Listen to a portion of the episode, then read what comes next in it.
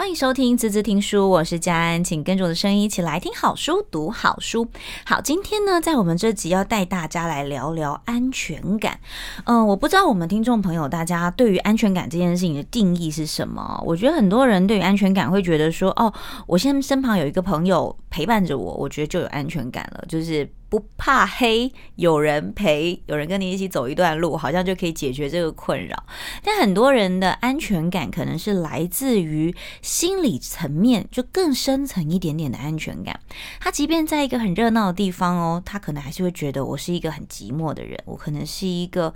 嗯、觉得很无助，或是一个不知道该怎么样相处的一个状态。其实每个人的成长背景跟历程，或多或少都影响着我们与人相处的一些过程跟关系哦。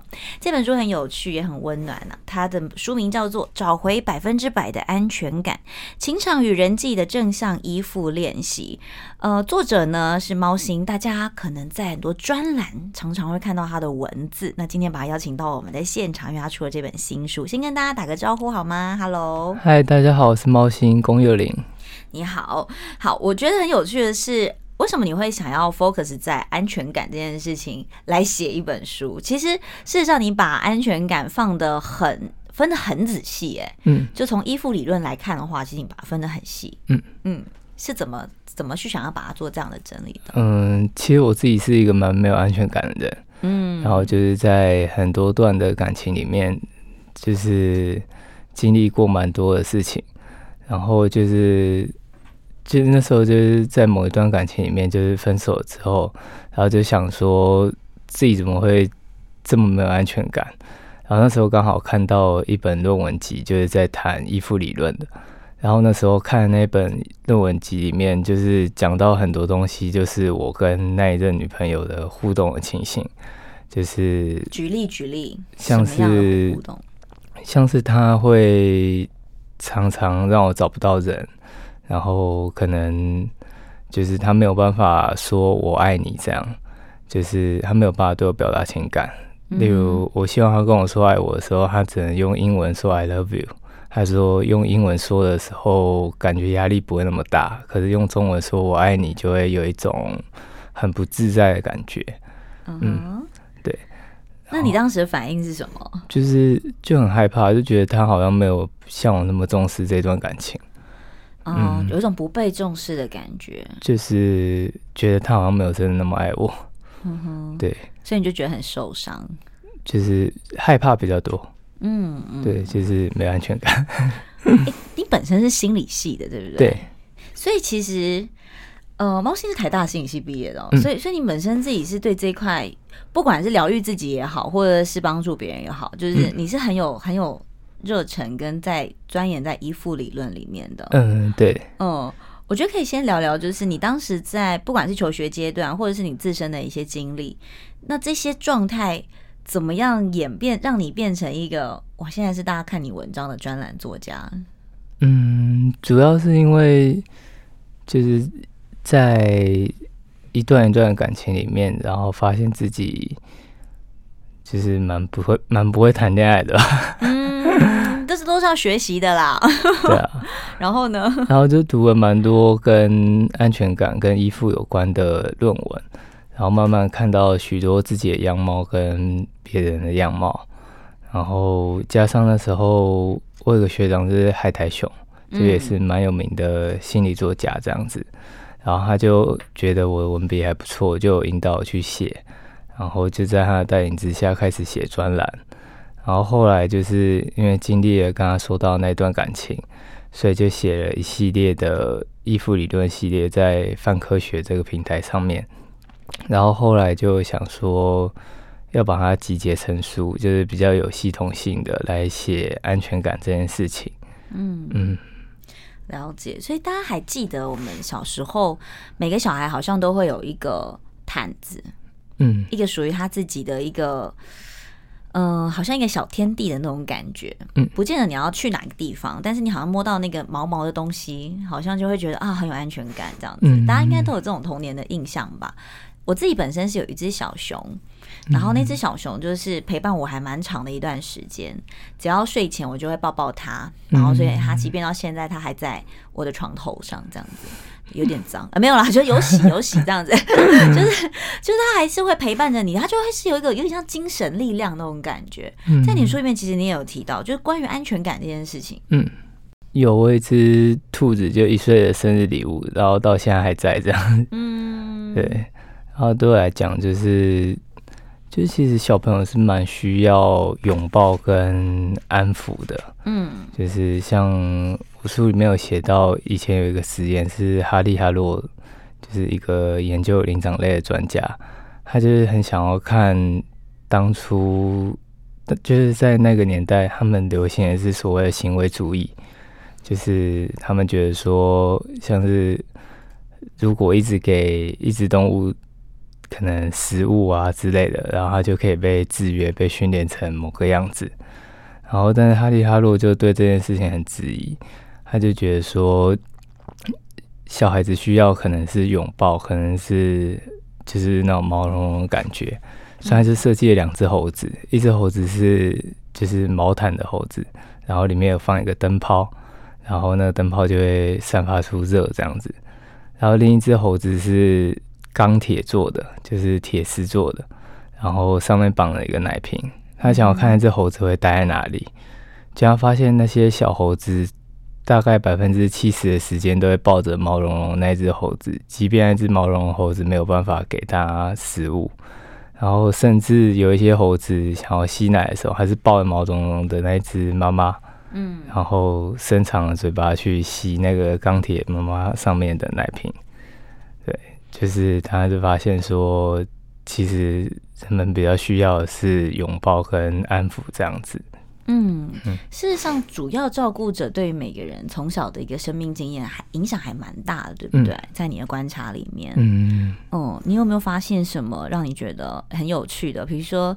有些人其实他的主要照顾者是比较没有这么固定的，嗯，那他就会反映在他成长过程当中，或许他就是一个比较没有安全感的人，嗯、是这样吗？对，就是有一些人，其实我觉得在华人社会里面有一个蛮奇特的现象，就是华人社会里面的爸爸妈妈很少讲好听话，嗯，就是蛮常会用责骂的，像是我听过海苔熊，他就。讲了一个例子，他就说华人社会都讲疼爱，就是那爱一定要是有疼的，就是会疼痛的，对，会疼会痛的，对，就是好像我们一定是会会被打大，或者是一定会被，像我自己的妈妈以前就是会一直说，像我考试考第一名，她就会说有什么了不起，就是每个班都有第一名啊。对啊，就好像很少鼓励这样子。对啊，很少鼓励。嗯嗯，然后就让我会一直想要追求妈妈的认同。嗯哼，就是在成长的过程中，就是会一直不断的靠成绩来证明自己是有能力的人，然后就会很失落吧。就是好像不管怎么样都达不到。都没有办法得到他一句赞美的话，嗯，对，就是一直到我妈妈过世之后，才从我爸爸那边听到蛮多，就是其实我妈妈在外面是会跟她的同事，也不算同事，觉得她是做自工，对，她是做自工的，然后还会跟同跟她的其他自工说，像我去演讲啊之类，她觉得很厉害这样。哦，嗯，所以其实我觉得是上一代的人比较不懂得表达情感，对不对？对。所以当我们发现这件事情的时候，事实上我们会希望能够去改变这个状态。嗯，因为现在的人比较愿意去理解，或是比较愿意去同理，甚至是比较能够接受更多的知识跟讯息。嗯，你就慢慢的发现说，哎，好像他们也有他们的习惯而已。嗯，就好像他们也不是故意的。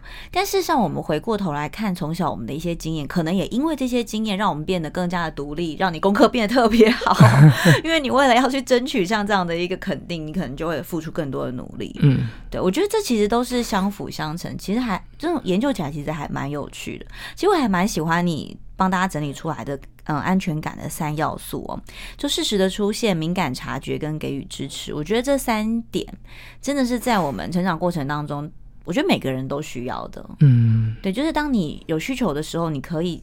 找到一个可以帮助你的人，然后当你嗯真的有些状况的时候，哎，你能够被人家发现，嗯，对，就是求救的时候有有人回应的感觉，嗯，那当然，我觉得像你刚刚提到的，就是不管是口头上的、心灵上的，或者是实质上的一些支持，我觉得也是每个人往前进的一个动力，对不对？嗯，我们先休息一下，等一下回来呢，我们继续来聊聊在安全感上面，它会影响到我们的情感层面，也会影响到我们的人际关系。马上回来。欢迎回来，滋滋听书，我是佳安，请跟着我的声音一起听好书、读好书。今天来聊聊的是安全感，到底一个安全感是可以影响我们一个人多大的问题呢？就是在我们成长过程里面，很多人会说，哎，其实为什么那个人常常很容易暴怒啊，或者那个人常常就是动不动就爱生气啊，或者一下就不想讲话啊，其实就是他缺乏安全感。嗯，这是有迹可循的吗？有，是有。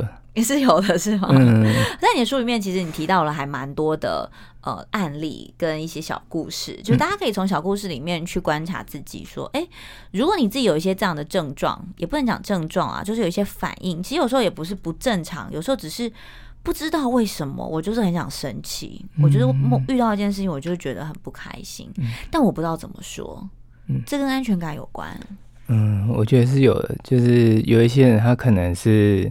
从小就被教导说，不能示弱，你不能害怕，嗯，就是你一定要勇敢面对眼前的挑战，你不能哭啊，不能表现软弱，所以这些人他们可能就会透过生气来掩盖他们的害怕，像是他可能常常被瞧不起啊，可能大家都不认同他。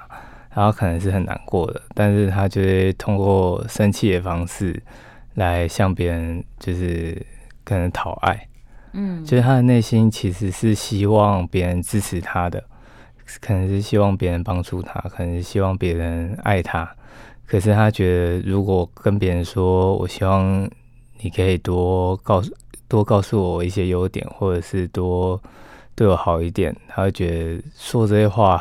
好像就是在示弱，他可能就会生气，就是透过骂人的方式来告诉对方说：“不是叫你准时吗？为什么你每次都迟到？或者是闹人这样对待女朋友的？”就是嗯，就每个人的反应不一样，就对。对，但其实大家的这些，不管是暴怒啊、生气啊，或者是哀伤啊，或者是歇斯底里，或许他背后都有一个目的。嗯，他其实只是为了要讨拍，对，他可能只是为了要得到关注。嗯，其实跟小时候还蛮像的，对不对？对，小时候就是用哭闹的方式，然后要求爸妈看到你啊。对对，那只是有时候我们。没有被关爱到，所以你在长大，你发现你遇到一些状况的时候，哎，不自觉会有这样的反应出现。嗯嗯，就是这其实小朋友会哭闹是他们的本能，就是生下来就有本能。嗯、就如果一个小朋友他不会哭闹的话，其实如果是在远古时代是很危险的，嗯、像是可能威胁出现的时候，然后他不会哭闹，然后可能就被野兽吃掉这样子。嗯，的确，所以他就是从演化上留下来的一种。就是生理机制，对啊。那但是会影响到我们的情场关系啊，嗯，情感关系，嗯，就是如果一个小孩子他在小时候不断的哭闹，然后都没有办法得到，就是刚刚提到安全感三要素的话，这个小孩子有可能会有两种做法，嗯，一种做法就是不断的吵，不断的吵，吵到爸爸妈妈理自己为止。然后这种小孩子可能长大之后就会发展成比较容易焦虑的人，就是他们会想说，我一定要很大声的吵才能得到关注，嗯，所以他们就会从一刚开始就用各种很很吵啊、很大声哭闹，或者说一哭二闹三上吊的方式。嗯哼，就是来跟，可是这样不是会引起大人更多的反感吗？对啊，可是就是因为大人不理他，所以他们才会变这样。嗯，就是如果大人在一刚开始就会关注他们的话，他们是不会发展出这个样子的。嗯、可是就是因为他们一刚开始就是用简单的哭闹，可能没有办法引起大人注意的时候，他们就会用可能捶桌子啊，对啊，哭闹，嗯，还蛮恐怖的。不过我觉得这其实还蛮常在我们的家庭关系或是生活关系当中发现的，就是很多人其实就是。嗯，比较难得到，比较不知道该怎么去得到自己想要的。对对，那当你长大之后，嗯，你会用这样的方式去对待你的另一半？嗯，通常如果是比较焦虑的人，就会这样子，就是小时候没有办法及时得到爱的人。哎，所以这就是你说的焦虑依附吗？对，嗯，我们聊一聊焦虑依附是什么，好不好？好。焦虑依附，它基本上就是小时候必须要很努力、很努力的吵才能得到爱，然后这些人他们就会变得说，他们得在长大的过程中，他们必须要时时刻刻警觉，说我自己是不是被关注的，我自己会不会被爸爸妈妈丢掉，而且像是有一些，我就不知道为什么有一些爸爸妈妈很爱开这种玩笑，就是说，如果你如果你不怎么样的话，爸妈就不要你，或者是哎、欸、怎么办？今天我们没钱，没有钱付给老板，就是在外面吃饭的时候，我们没有钱付给老板，你留下来洗碗好不好？对啊，有些爸妈就很爱开这种玩笑，对，然后其实这对小孩子来说是，小孩子是真的会很害怕的，是一种恐惧，是吗？对，是一种恐惧。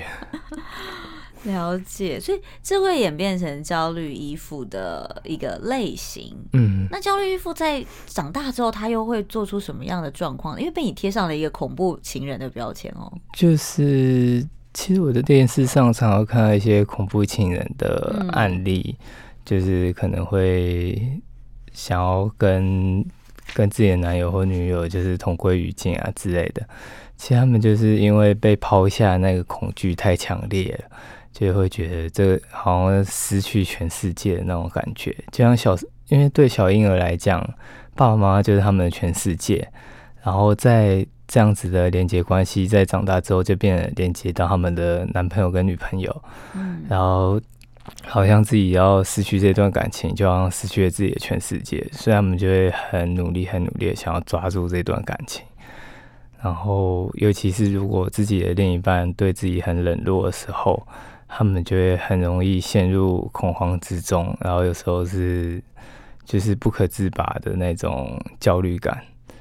就是其实，在依附理论里面的一些研究是有提到，就是不安全依附的人，其实也比较容易得忧郁症跟焦虑症，因为他们就是比较难被安抚嘛。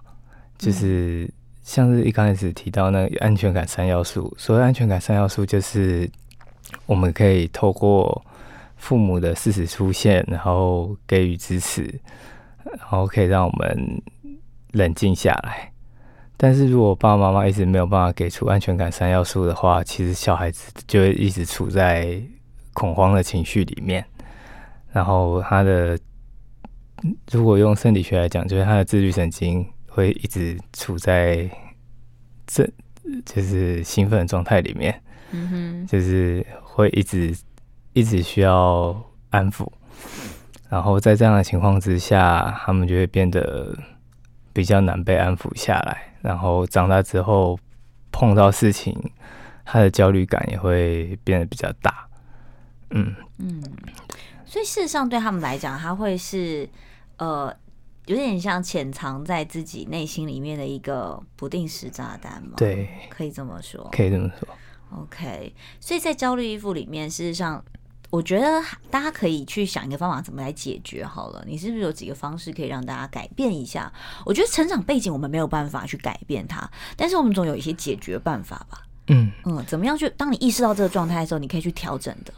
嗯，我觉得最好的调整方法就是找到可以同理自己的人，就是朋友也好，或者是在找伴侣的时候，就是找。比较能关注自己情绪，比较愿意去了解自己状态的人，就是其实心理学的研究也有在做，说到底这些焦虑依附或者是逃避依附的人，有没有办法在后天的感情里面，就是让自己变得比较安全感。盘对，有机会吗？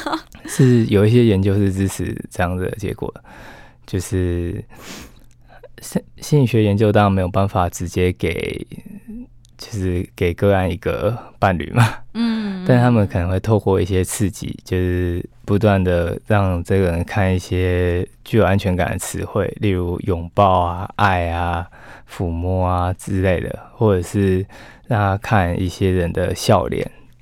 然后透过这些方式，会发现这些人在经过这些测试之后，他们的焦虑感会下降，然后他们面就是面可能面对考试的焦虑啊，或者是在工作上的压力会比较低，就是比起看可能花朵的照片的那一群人。对啊，有那个临床实验，直接去让他们去做两种不同的视觉感受就对了。对，好，然后当你看到那种比较正向的一些语汇啊，或是图案啊，事实上是有助于这个焦虑依附的一些缓解，对不对？对，哦，嗯，所以其实我觉得，嗯。我觉得我们在情感生活，在情感路上，或者说在成长的过程当中，我们不断的都是在认识自己的过程。对，就当你认识自己的过程当中，你要去发现的是，哎，原来我有这样的状况。我觉得不是去责怪说，哦，以前发生什么事情，而是我们要转个念，换一个方式去思考，说，哎，那现在的我可以用什么样的方式去看待这个世界，跟与我相处的这些人事物啊？我们先休息一下，等一下回来呢，我们继续来聊聊在猫星的安全感看厅里面，除了安全衣服、焦虑衣服之外，我们还有一个逃避衣服。马上回来。欢迎回来，滋滋听书。今天跟我们在一起的是专栏作家，大家平常在哪边可以看到他呢？就可以在《女人迷》、范科学或是一些关键评论的呃专栏里面看到他的文字。那今天跟我们一起的是，因为他出了一本新书，叫做《找回百分之百的安全感：情场与人际的正向依附练习》。说到练习，我觉得讲的非常的好哦。我觉得每个人其实都在不断不断的练习，或许都在很多的失败跟挫折当中，一直在往前找到一个属于自己适合自己的一个方向跟生活的一个形态。刚刚有讲到你的安全感里面，你把它分了这个依附理论，呃，用依附理论去支持我们的安全感。那在这依附理论里面，你又把它分了三个细项，包含安全依附、焦虑依附和逃避依附。我们来聊聊逃避依附好了。嗯，其实我觉得很多人遇到问题，真的就是选择逃避。哎，嗯，那逃避依附的人又会怎么样呢？其实逃避依附的人不太会逃避问题。嗯，刚好相反。对，其实逃避依附，他们逃避的是人际关系。哦，怎么说？就是他们很难跟别人建立深层的关系，像是在就是实物观察上，这不是不是心理学的研究，就是心理学还没有对这一块做出研究。就有一些人，就是所谓性单恋人，就不知道大家有没有听过所谓性单恋？这是什么？就是有一些人可能。喜欢某一个人，然后等到他发现那个人喜欢自己的时候，他反而会觉得很恶心，就是生理上的，其实真的生理上的反应，会觉得很恶心、很不舒服，然后可能会心悸啊之类的，然后就反而逃走了。他本来不是很喜欢他吗？对啊。但当他发，但当他得到对方的时候，就是说，当他也知道对方喜欢他的时候，嗯，他反而不喜欢了。他反而有点抗拒，对，而且是生理反应，oh. 不只是心理上，是真的有可能会出现生理反应。OK，就是这些人其实是很害怕跟别人亲密的人。嗯、mm，hmm. 这其实是从小时候开始的，就是他们这些人在成长的过程中，刚刚有提到说，焦虑依附人是一直吵一直吵之后，爸爸妈妈还是会回应自己的。嗯，可是逃避依附的人，就是不管怎么吵，爸爸妈妈都不理自己。就有些人可能就被一个人丢在家里啊，或者是有一些人可能是父母会过度控制啊，例如爸妈会说不准哭啊，你不可以有这些情绪，或者是他的成长路上都是被爸爸妈妈选择好的，嗯、例如他可能从小就被规，他明明就讨厌跳舞，可是就被规划要去学芭蕾啊，要学音乐啊 之类的，然后长大之后科系也是爸爸妈妈填的。然后其实对他们来讲，他们人际界限就是一直被爸妈侵犯，他们没有自我，然后他们就会对于跟别人亲密觉得非常的不舒服。嗯嗯，会有一些排斥感，就对了。对。OK，所以对于像这样的逃避依附的状态，他们会呃有一些抗拒，对不对？嗯。但是这些抗拒事实上是感觉不太出来的齁。嗯。你可能要真的面对到一些状态的时候，你才会知道说，哦，原来我对我对跟人之间的相处是有是有抗拒。那在职场上呢？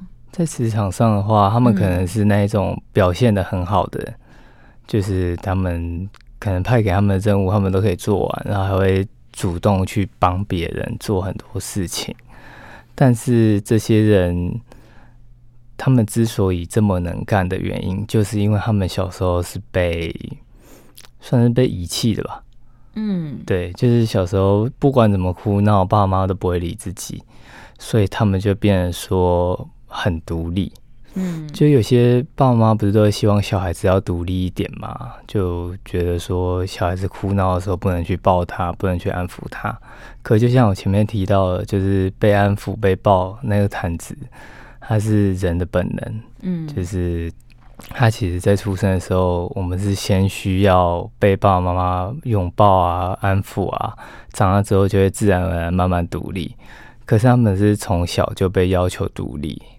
然后这些人，他们就会变成说，发现说自己想要试图跟别人取得，就是建立关系，是会被骂的，会被推开的，所以他们就只能一切都自己来，就是因为他们从小到大都是一切都自己来，所以他们可能工作能力是很好的，嗯，但是他们的人际关系可能就是很，就是所谓。以前是说君子之交淡如水，可是其实这种淡如水其实是还蛮可怕的。其 实他们是没有办法跟别人谈心的，没有办法跟别人讲一些心里话，然后在交往的时候也没有办法跟对方表达爱。就是像我一刚开始说到我那任女朋友，她只能说 I love you，她没有办法说我爱你。她觉得说我爱你是一件。很反感，很很奶油的事情，是这样吗？会觉得很不自在，嗯、对不对？嗯，对。OK，所以这跟他成长历程其实还蛮有关系的。嗯，就是有时候因为我们过度的独立了，嗯，很快速被推入第一战线，嗯 的那种相处方式的那种成长方式，所以你会发现说，哎，我好像当我已经都可以完成的时候，我好像就不需要跟别人有依附的关系。嗯，但事实上，人跟人之间。是还蛮需要连接的，是这样子。对，嗯，你怎么去看待这样的一个状态？那我们又该怎么样去改变，或是让你了解这样状态的时候，我们可以怎么样去换一个方式去跟别人相处呢？嗯，就是一个人之所以会变得这么没有办法跟别人连接，就是因为前面提到的这些，就是他可能没有办法信任别人。然后，如果要让这些人可以开始信任别人的话，其实是需要蛮长的时间的。就是可能，如果你希望你可以跟一个蛮逃避的人建立关系的话，一刚开始那种企图心都不能太强，就是不能让他感觉到说你想要跟他太靠近。你可能跟他聊的东西都是要比较是他兴有兴趣的东西，而不是他。跟他的人际关系有关的东西，例如他可能喜欢打球，你就跟他聊打球的事情之类的。然后可能随着时间的前进，他可能稍微比较信赖你一点之后，他可能会慢慢在比较安全的情况之下，可能会开始跟你吐露一些心事。嗯嗯，就是那个步调是需要非常缓慢的。嗯，所以事实上，当你发现身旁有这样的朋友，就比较不容易敞开心房的朋友，哎、欸，我觉得大家其实可以仔细去观察一下，因为很多时候啊，你会觉得这没什么、啊，有什么好不能讲的？可有的人就觉得，对我来讲，这就是一件我的点，就是我的地雷。比如有的人就很不喜欢跟人家聊感情关系，就是比如说我跟我男朋友怎么样，很多姐妹淘就还蛮热热衷，就是分享这样的事情。我觉得女生比较愿意分享，对，但其实很多人。或者很多男生，或是其实有部分女生，事实上她是蛮难去分享这这一块的。嗯，他会觉得讲讲完之后，就觉得这好像是我的私事，嗯，比较有隐私感这样子。嗯，看似感觉好像是比较有自己的呃个人空间，但是别人会觉得啊，你都不愿意跟我分享，那这样我好像跟你就比较难交心。像这种人，其实是不是就有这样的状态？对，成在里面一点点。而且其实并不一定。是女生就比较能聊，就是女生或许是就是在先天上，女生是比男生是更容易一群人就是聊天的。嗯，但是其实逃避依附，男生跟女生的比例是差不多的。哦，对，就是虽然可能一群女生都可以聊天嘛，但是你会发现有一些人在那个里面就只是听，就只是打哈哈。他们很难讲自己的事情，嗯，对，就是其实头皮衣服，男生跟女生比例是差不多的。对，看似是一个很认真的倾听者，嗯，但其实就是因为他比较难开口说他自己的状况，对不对？好，最后一点时间，我想要来聊聊的是，我们要怎么样去辨别对方是适合我们的。就比如说，有时候我们会遇到一些人，你可能一开始你感觉不出来，像刚刚讲的焦虑啊、逃避啊，事实上一开始相处的时候，你不会知道他是有什么样的状况。当然，我觉得前提是这个状况他不是生病哦，我觉得是每个人的成长历程对会反映出来不一样的相处形态跟模式。但怎么样去找到适合自己的呢？你会怎么建议？我的建议是，就是一样回到一刚开始，就是。因为很多人很容易被像焦虑依附跟逃避依附的人，其实很容易互相吸引的。嗯、就是焦虑人就会觉得说，嗯，这个人为什么一直一直没有办法听自己讲话，一直没有办法对自己敞开心胸，然后他们就反而会一直努力的去尝试，就有点 越是越是难追的人，就越想要去追到他那种感觉。然后对逃避依附的人来讲，他们可能是。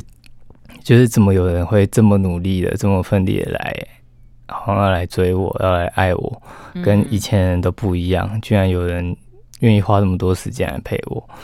可是焦虑跟逃避在一起之后，通常都是灾难开始。怎么说？就是焦虑的人，他们终究还是需要对方的情感回应的。可是逃避依附的人，通常没有办法给予这么大的情感回应。所以焦虑的人就会一直觉得说，对方怎么好像没有这么爱自己之类的，然后就会一直讨爱，然后逃避依附人就会觉得很烦，因为他们需要跟别人拉开空间，嗯，然后就会一直推开对方，所以焦虑跟逃避交往起来，通常就会变得就是一直变得另一种另一种争执跟。呃，状况的发生，可是我觉得其实这还蛮好玩的，就是大家可以去想一下，为什么呃，明明一开始的时候你觉得很棒的一些关系，但到后面之后，我们反而失去了那个平衡，对不对？嗯，那要怎么样拉回那个平衡呢？嗯，我自己的建议是，无论焦虑或是逃避的人，他们都比较适合去找，就是比较有安全感的人。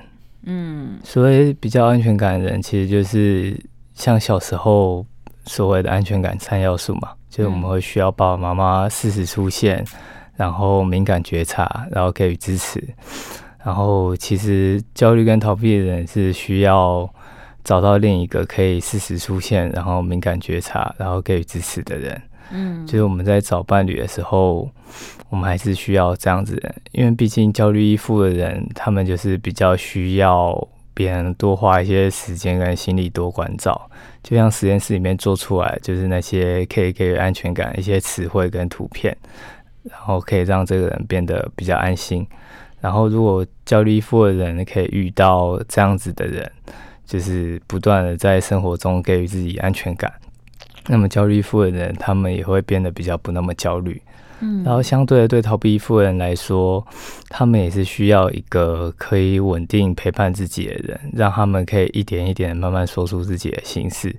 可是，对，如果他们找到的是焦虑依附的人的话，他们可能会很快就被对方要求说多讲一些啊，多跟自己分享啊，你是不是不爱我啊？为什么什么事情都不跟不跟我讲？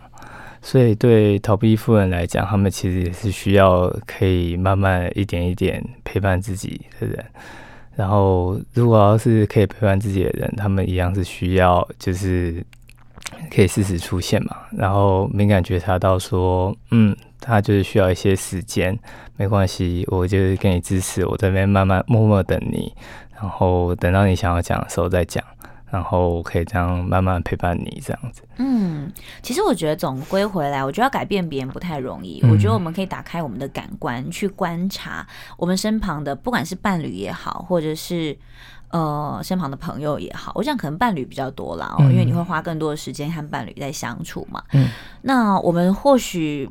不能够去掌控他过去的一些成长历程，但是我们能够改变的是自己，是不是可以成为那个事实出现，然后给予支持，又能够很敏感觉察那个人。嗯，我觉得如果每个人都可以做到一点点的话，或许那些关系就会被改变。嗯，是吧？对。好了，我们把这样的祝福送给我们所有的听众朋友喽。那今天谢谢毛星来到我们的现场，谢谢，谢谢喽，拜拜。